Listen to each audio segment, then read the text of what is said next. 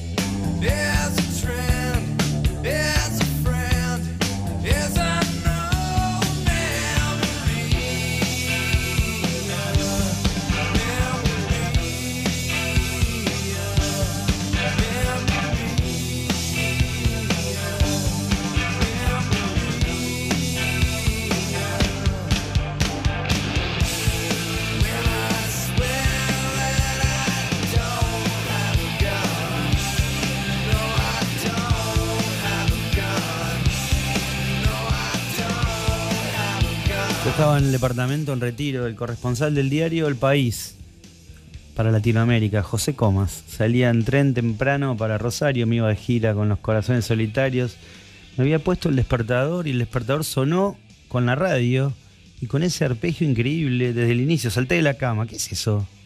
¿Qué es eso? Un sonido nuevo, limpio, melódico, una voz áspera, un estribillo donde se pudría, de golpe todo. Después todo volvió a ponerse claro. Era Nirvana, era Come As You Are, era el grunge que copaba imprevistamente el mercado de la música mundial y copaba la cadena MTV. Nevermind, algo así como No Importa. El segundo disco de Nirvana era la apuesta del alicaído sello Geffen, el mismo que 11 años atrás se había llevado Lennon por una cifra bastante menor a la esperada, para grabar lo que sería el último disco de Lennon, Doble Fantasía. En solo seis meses Nirvana vendería 10 millones de copias. Había vendido 35.000 discos en su primer álbum debut, Bleach. Saltaba de golpe este éxito masivo. Cobain, el frontman y cerebro del trío de Seattle, sabía que la masividad de su grupo era algo inminente. Justamente Nevermind iba a llamarse Sheep, Ovejas, pensando, sabiendo, intuyendo Cobain que la gente iba a seguirlos después de este disco como un rebaño algo muy fuerte debió pasar porque este disco no era un disco justamente comercial en el sentido del contenido de las letras. Las letras eran oscuras con referencias directas. Cobain hablaba directamente de la heroína, hablaba de bebés que se fagocitaban entre ellos, de chicos que dormían bajo los puentes, de asesinos, de niñas que narraban sus crímenes en primera persona y que pedían clemencia, o de estribillos como el de esta canción que decían, vení tranquilo que no tengo un arma. Esos estribillos de golpe sean masivos, globales, planetarios. Y de golpe, sin querer, nos explicaban que el mundo que estábamos pisando era completamente otro. La generación X estaba cantando estas canciones, haciendo poco adelante de nuestros ojos. ¿A quién le habla Cobain en Come As You Are? ¿A quién le dice, hey, vení como sos? ¿Le habla a un amigo? ¿Le habla a un hijo en camino? ¿Le habla a un compañero de juerga? ¿Le habla directamente a la heroína? No lo sabemos, porque por momentos, o casi siempre, Kurt Cobain escribe cerrado, no da demasiadas pistas. Y eso, no dar pistas, escribir cerrado, permite, por supuesto, que las lecturas se multipliquen.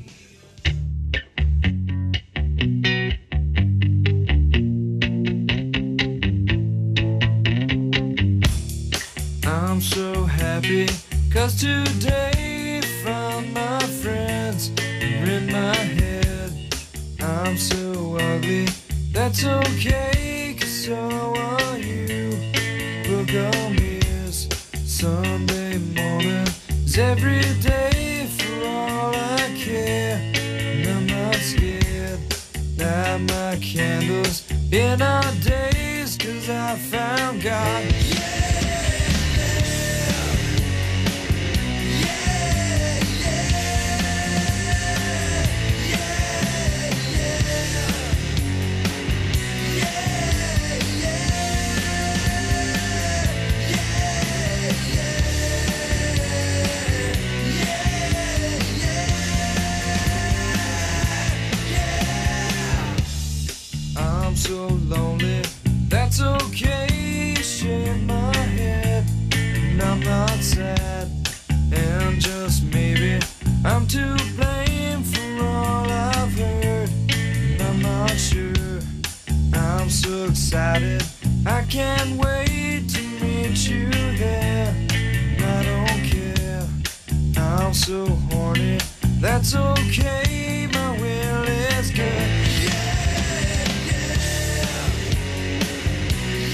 Yeah, yeah, litio, litio, otro de los cortes de difusión del disco Nevermind, producido por Butch Big. Me gusta esta letra, en la que Cobain ha tenido que aclarar cientos de veces, tuvo que decir, hey, no estoy hablando de mí mismo, el litio, el litio se usa para tratar la bipolaridad. Y en litio, en la letra de litio, el protagonista lucha contra la depresión que le causa la muerte de su novia. El protagonista, para no matarse, se aferra a la religión, se abraza a Dios. Por eso Cobain ve en este momento, en esta letra, lo ve, ve a Dios y ve a la religión como algo positivo. Litio vendría a ser una letra luminosa entre la oscuridad de Nevermind. Qué curioso lo de la bipolaridad, ¿no? Lo de litio. Justamente, Cobain ha declarado que más que en el punk y que en el hardcore de finales de los 80, su atención estaba más que nada puesta en el pop. ¿Por qué en el pop? Porque ya el sonido hardcore, el sonido punk lo tenían. Él estaba centrado en cazar las melodías, las melodías más hermosas y más finas venían y estaban siendo compuestas en el pop. Entonces Cobain tenía la sensibilidad en las melodías que venían del pop y su oído y su atención estaban centradas en captar eso. Por eso estaban muy atentos a lo que venían haciendo los R.E.M., pero sobre todo estaban, hablando de bipolaridad, estaban muy atentos a lo que hacían sus admirados Pixies. ¿eh? Las subidas y las bajadas climáticas. Subir y bajar, melodías suaves, climas espesos, volumen bajo, volumen alto, sube y baja sonoro, extremos climáticos, bipolaridad, Nirvana y Nevermind.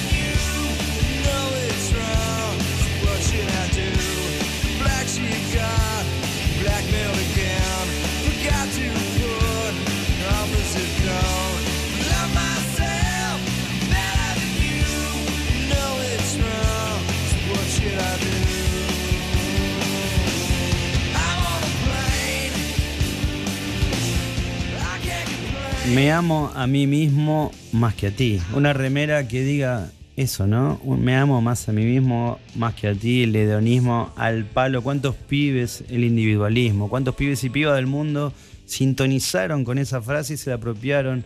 Estoy sobre una llanura. I'm on a plane.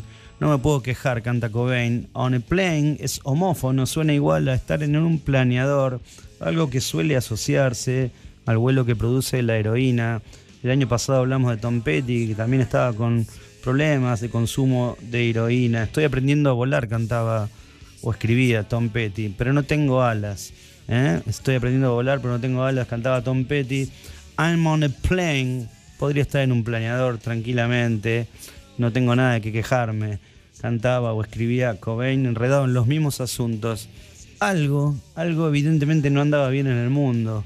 Algo, algo está por ahí dando vueltas. Hay una disconformidad, un vacío, un enojo. Hay una depravación de la que no se habla. Hay una falta de sentido. Hay algo que no podemos decir, algo que no podemos poner en palabras. Pero viene alguien, viene alguien y lo envuelve en 3 minutos 30 de canción.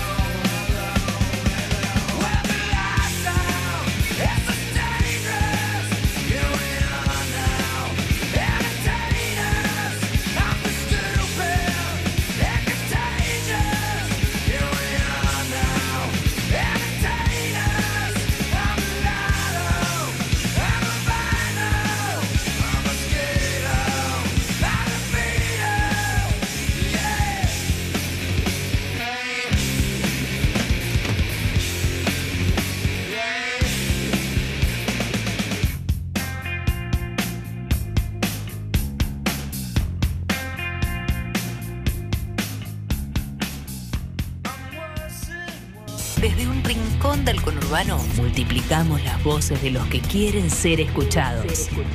Radiolaciudad.com.ar La revolución del oeste ya está en marcha. Ya está en marcha.